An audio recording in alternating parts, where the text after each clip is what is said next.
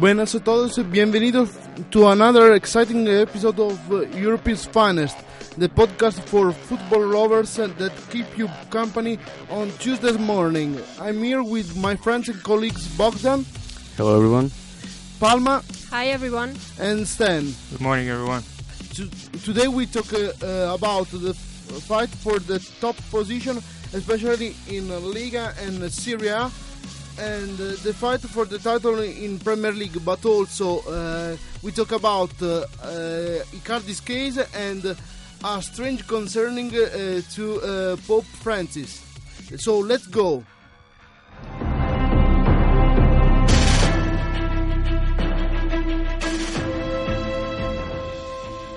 So Bogdan, this week, this weekend was Barcelona derby between Barcelona and Espanyol. Did Messi show his best skills in the, this important match? So first of all, the top of the La Liga remained the same after another round of games in the week 29, as the big teams earned three points respectively to maintain their standings.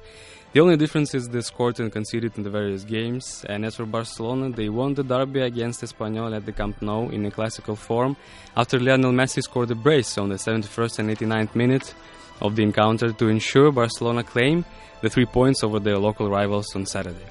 Despite his injury, during the international break, Messi still put a stellar performance, made home fans excited as they move on an inch closer to the La Liga title once again. And what about uh, Atletico? Is finished the black week after the defeat in uh, Champions League uh, against uh, Juventus and then in uh, in Liga against Athletic Bilbao? Certainly, I think so. Uh, suffered a humiliating 4-0 defeat at home after a serious bashing from Diego Simeone's men at the Mendizorroza Stadium on Saturday. Atletico Madrid had an easy game, uh, with the first goal scored on fifth minute by Saul. Just six minutes later, Diego Costa scored the second goal, and in the second half, Alvaro Morata and Thomas Partey scored on the 59th and 84th minute, respectively, to ensure the three points are earned. Now we go from the other side of Madrid. Zidane medicine continue to benefit Real Madrid?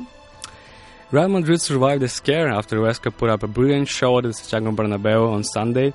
The visitors went ahead after Real Madrid defender Nacho was unable to close down a Huesca attacker down the flank. Hernandez scored the opener on the third minute. It was Isco who equalized from, for the home team. Uh, Real Madrid scored another goal by Dani Ceballos following a brilliant assist from Karim Benzema. Huesca fought back and Cheta scored from a close range to equalize in the last minute of the game. Uh, and, in the, and in the end of the game, Bar- uh, Benzema scored a screamer to ensure Real Madrid keep pace with the league leaders. Uh, thanks, Bogdan. We'll come back uh, uh, to you earlier, but we move to the country of pizza, pasta, and uh, and especially Serie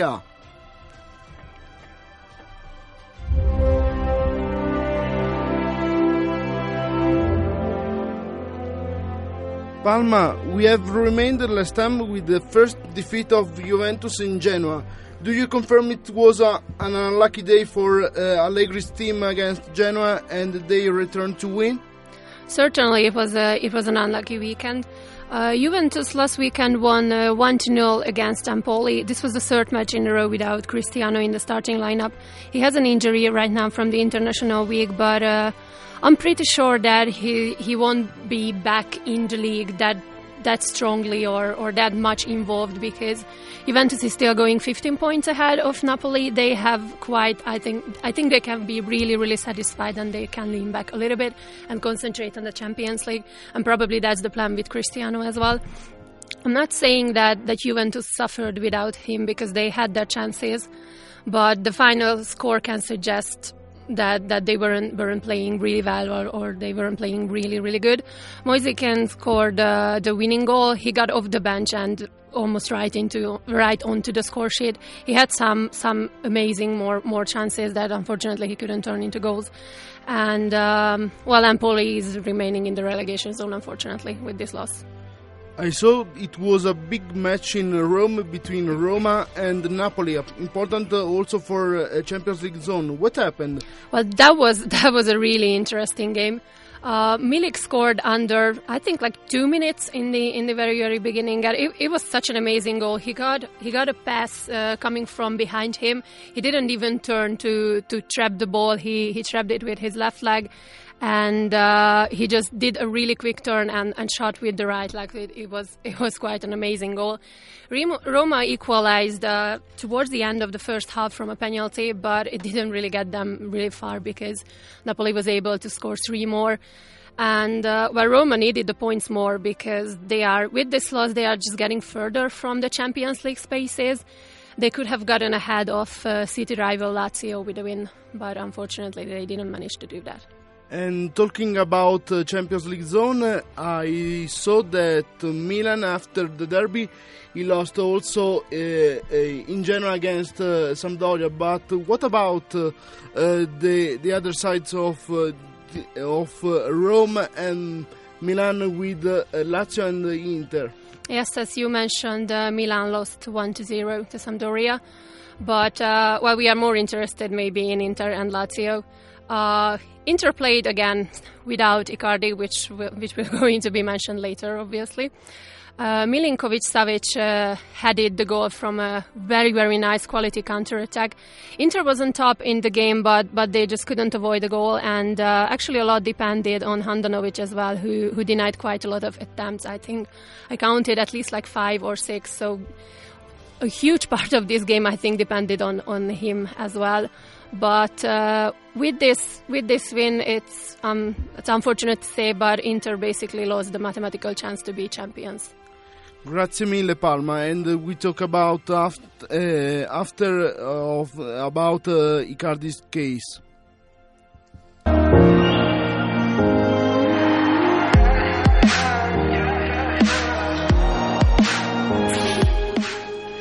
Then there was a late drama at uh, Anfield on Sunday. What happened? Liverpool are back on top of the Premier League after a 2-1 0 over Tottenham in the biggest game of the weekend. And yes, it was a late, late, late drama after a last-minute own goal by Alderweireld. Um, it was Lloris to blame, however, the goalkeeper, and uh, I don't know what he was doing. He tried to punch the ball out, he hit the defender in the leg and came back into the net. Absolute shambles in the last minute, and uh, Anfield exploded. Huge win for Klopp's team, who are now in the driving seat of the Premier League. They are two points ahead of uh, Man City. However, the citizens do have a game in hand. On the other hand, uh, Spurs now lost four in their last five, and uh, it's not the best time to be out of form. Liverpool leaders and Man City second. What happened uh, the the Champions League race? Well, the rest of the three teams competing for those two Champions League spots took advantage of Spurs' loss and won their, their respective games. Chelsea won away at Cardiff 2 1. Again, a last minute winner by Chelsea. However, there was a controversy with their first goal. Seemingly, uh, was uh, about two yards offside and it wasn't seen by the, the referee, so um, a bit of controversy. But however, Chelsea get the three points away. Arsenal last night as well, they won 2 0 at home uh, against Newcastle, and that's 10 straight wins at home for Arsenal now. Speaking of Tottenham and being out of form, Arsenal seem to hit form at the right time, and we have to give uh, a lot of credit to the coach uh, Emery for turning this season around. Man United as well, winning at home against Watford, 2-1, and Ole official at the wheel seems to give the the Red Devils a, a spur in this game. And now it's time to make some discussion about what happened also uh, outside the pitch in these leagues. Uh, we come back to to Stan. Uh, we talk about the um, the Champions League uh, race uh, between Arsenal, Chelsea, Tottenham, and Manchester United. What do you think? which two teams will make it? It's going to be right down to the wire in the Premier League for these two Champions League spots. Uh, it looks like Arsenal has the easier run in because they don't play any of the top six teams in their last uh, games. But however, they do have some tricky away games against Wolves and Leicester, who are both in, in great form right now. Um, at, on the other hand, uh, Chelsea, we talk about them a lot on this podcast. They, they seem to have some issues between the coach and the team. And even this weekend, we could see that uh, Hazard wasn't starting. And uh, Callum Hudson-Odoi, who had a great international break with England and scored a couple of goals, also wasn't uh, playing. So um, it's going to be interesting. I probably put my money right now on Arsenal and Man United, considering the I think form. uh, I I saw the matches uh, uh, of Arsenal, Chelsea, Tottenham, and Manchester United, and uh, I think in this moment the best uh, team to uh, to fight for the Champions League uh, are Arsenal and Manchester United because Tottenham uh, with uh, the defeat again in uh, Anfield has lost um, some opportunity to to fight. And uh, Chelsea is uh, uh, it won but uh, it won in a controversial match and uh, I don't see uh, the um, the best form uh, to to fight for this important uh, um, this important award. What what do you think, Bogdan? Well, we have to be fair to Tottenham because I think not not a lot of teams can really challenge uh, Liverpool or Manchester City. And then, yeah, I think Tottenham and Man United have the toughest calendars. And when it comes to Chelsea, I think their best chance is to fight for Europa League and then uh, earn their place in Champions League the next season. Arsenal have it, yeah. Arsenal have the easiest calendar from my point of view, and if they fail to uh, stay in the Champions League uh, zone, that's I don't know, really bad luck. And uh, Palma? My money's on Arsenal and Tottenham because, uh, but first of all, let's not forget about the Manchester Derby. I think in a month or something like that, at the end of April. Um, yeah, United has to get themselves together. Hope they will do that. And uh, Chelsea is playing what? Liverpool. you can, but but at least that's the po- that's the positive thing, no? I mean, if you're down, at least you can go up. From down from what we won the last game. I'm not talking about losing losing the last game, but um, yeah, sorry, I know this is a sensitive topic for you.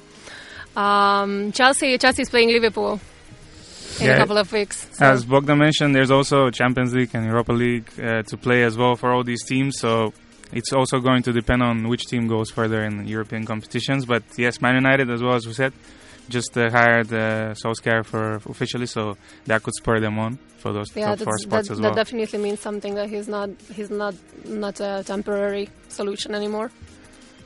And now we can go uh, in Italy, and uh, in Italy, uh, uh, with uh, uh, Icardi's case and his behavior is uh, really, really strange. It's really, really strange that uh, a lawyer has to mediate between uh, the society and player to um, to uh, swear the the shirt that uh, uh, and play for his team. What do you think, Palma? I mean, it's, it's just the whole situation is really weird that's been happening with him because uh, I'm pretty sure that everyone knows how how the things are going. We know that he hasn't played for one and a half months now uh, for for a claimed injury, but I've read that he was obviously uh, he was checked. He had the medical checkups.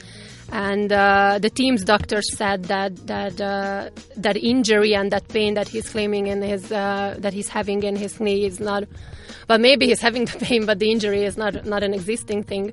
And uh, he was the one again who decided not to play um, one of the games, and and uh, well, it's just the just just the situation itself that your wife is is being uh, is being your manager, and she's. Uh, well, I don't know about you, but I don't think she's doing a good job, and that's what basically everyone around there says. It's not a rare case that a family is being involved into the you know bi- football business. Um, I read the same, almost kind of the same thing happened to Adrien Rabiot uh, from PSG, and his mom was dealing with his uh, contracts and with negotiations. And when the negotiations uh, went a little bit stubborn, she just fired her, and that that was it. So I don't know what Icardi is waiting for to be I don't know just banished from the from the team or but but yeah I mean you can see that the negotiations are not going well with, any of the teams. From what I've read, like they've had talks with uh, I don't know, I think Real Madrid or some other teams, and they just not they just don't, don't go well you know, because of, because of his agent. I think something has to be done there. Uh, Stan, seeing uh, Icardi's case, for you, is right that uh, a familiar or a person close to a player is uh, is uh, agent? Well, we see this a lot nowadays. Uh, we can see the case with Neymar as well. See his dad mas- managing him.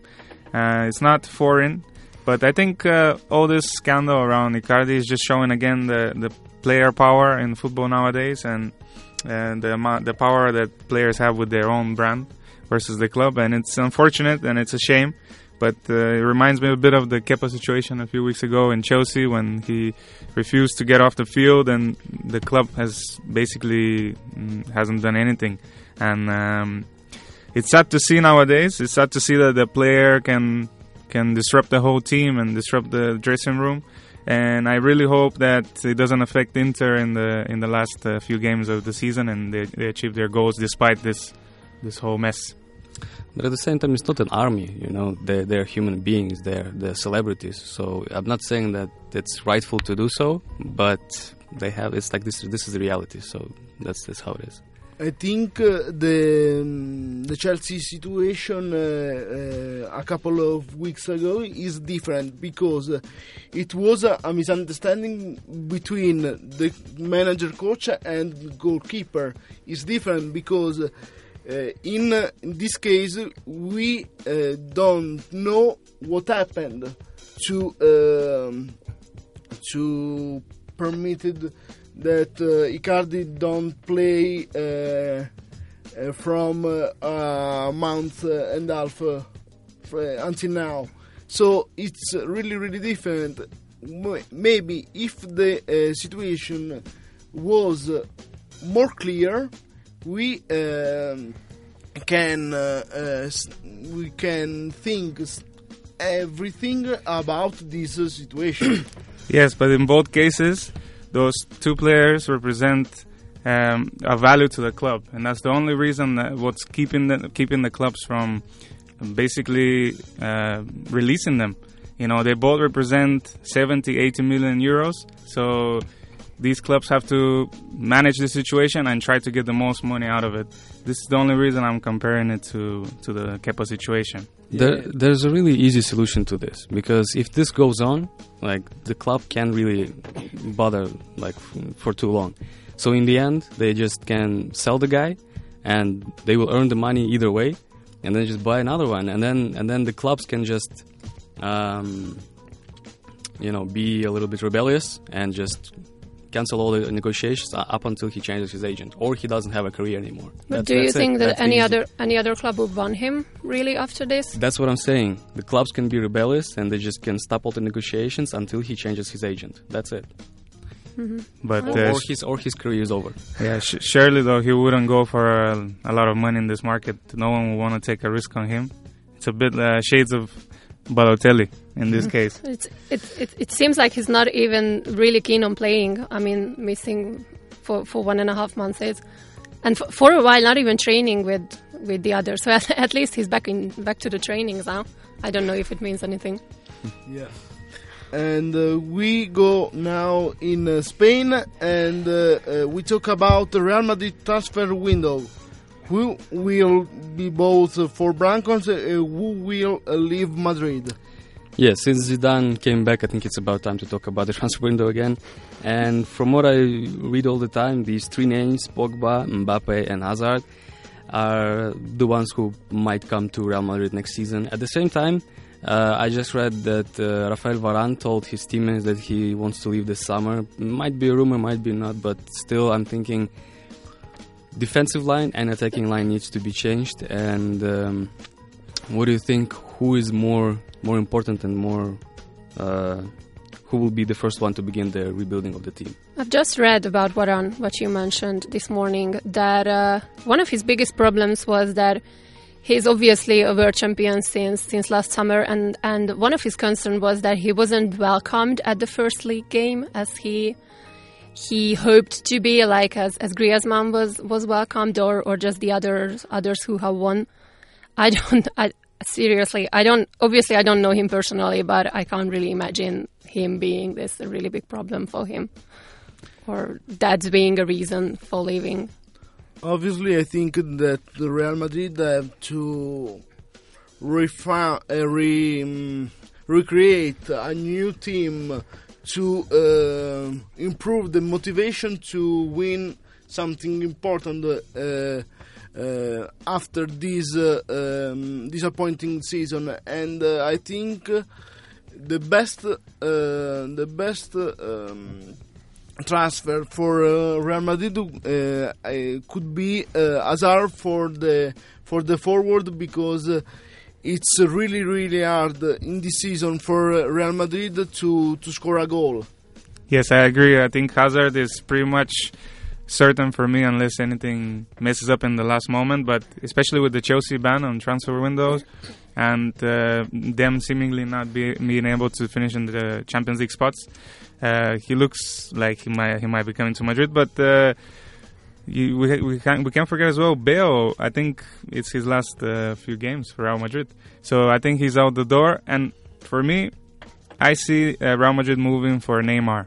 To be honest, I think uh, um, I know it's a it's a big big uh, rumor that we discuss every summer, but Neymar for me is one of those players that if he is in the right team with the right coach, he can be uh, golden ball material. He can do it on the biggest level, and he's just not interested in Paris. Let's be honest. That's interesting because um, I think it comes to how much money are they willing to spend, first of all, and then I do really think that they need a star player, someone like Cristiano who just left. Um, but is Hazard really the player? I mean, 10 goals per season from the 100 million player, it's it's it's a joke. I, I, I don't see like how he's. But uh, but Hazard score a goal and assist for to score a goal with uh, uh, the other um, the other teammates. And for uh, for example, for uh, Benzema, if Benzema stay another uh, season in Real Madrid, it's perfect. Oh, you can get the if out of there. Yeah, Hazard is another one of those players that if he's in the right state of mind, he can be a top top world class player. He's just not interested again this season. He has on and off seasons. I think him coming to Madrid with Zidane putting around uh, around his shoulder, he's going to, to, to be really successful Yeah, in the league. I totally agree. It's also it's also a team game, so it does matter who who your teammates are and who's behind you, and and not everyone can be like Cristiano Ronaldo or, But- or, or Messi. But come on, would you rather pay everything. 100 million for Hazard who scored 10 goals per season, or you pay 50 more and you get Mbappe? yeah, who, but who it's it's not. I mean, you season? you pay that money, but it, you don't necessarily get only those those ten goals. And what He else? he can go up from that. Yeah, and remember his Yeah. performance in the World Cup as well. You know, he was one of the best players there, and uh, I don't know. I think he will be good. He will be good here in Madrid, and uh, Mbappe. It's a it's a good idea, but I just can't believe that PSG will let him go from France. That's why I think Neymar is the more possible Yeah, he, target. said, he said himself. I mean, if if he came to Madrid now, what the hell will he do in a couple of years? we have we have to remember also that uh, I I don't think uh, Real Madrid can buy Mbappe because he's more expensive, and Real Madrid have, have, uh, to have to pay uh, for the new stadium, and there are a lot of money. So I don't know if uh, um, if Real Madrid spent. Uh, this uh, uh, budget for one pl- only one player. This is Real Madrid. Uh, yeah. I mean, it, I don't think they have the money to buy him. Come on. I want now. I want to talk about a strange, strange, strange argument.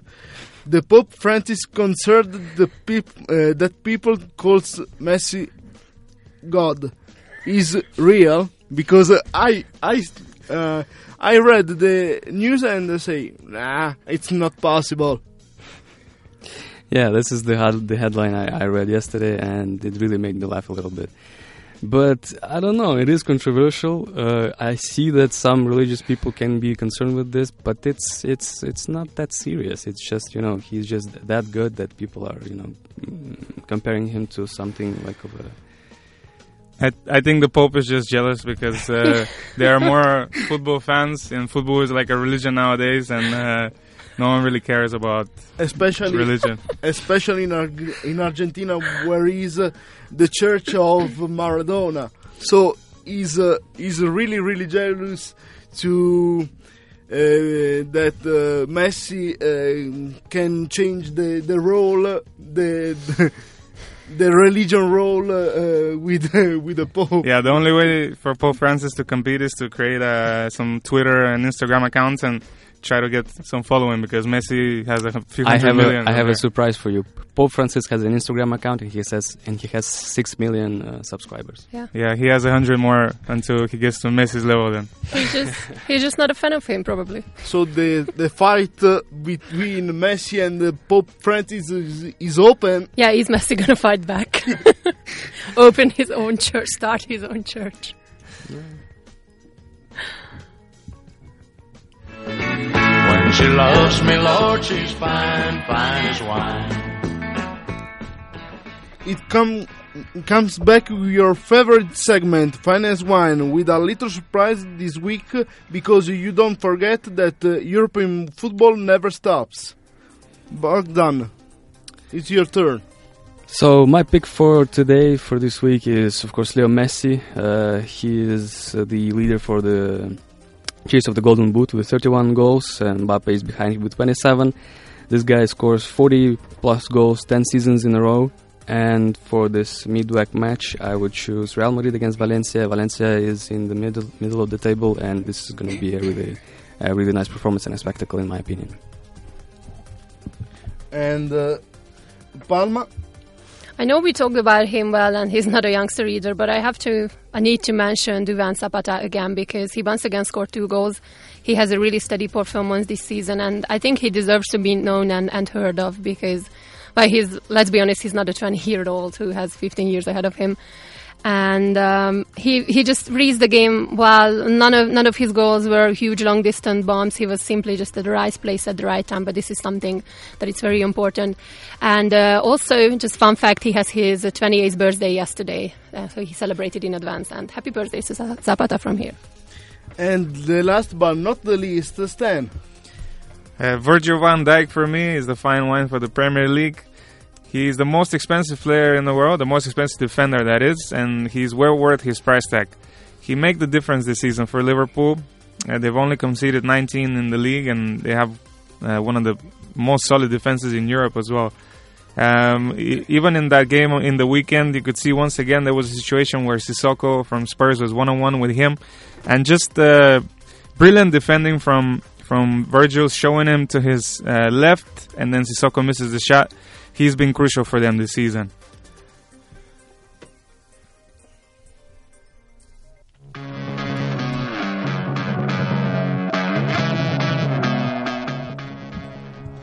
And also for this reason, that's all. I want to say thank you to my friends, and I hope you will be again next next week to stay tuned with the best leagues in Europe and their amazing stories.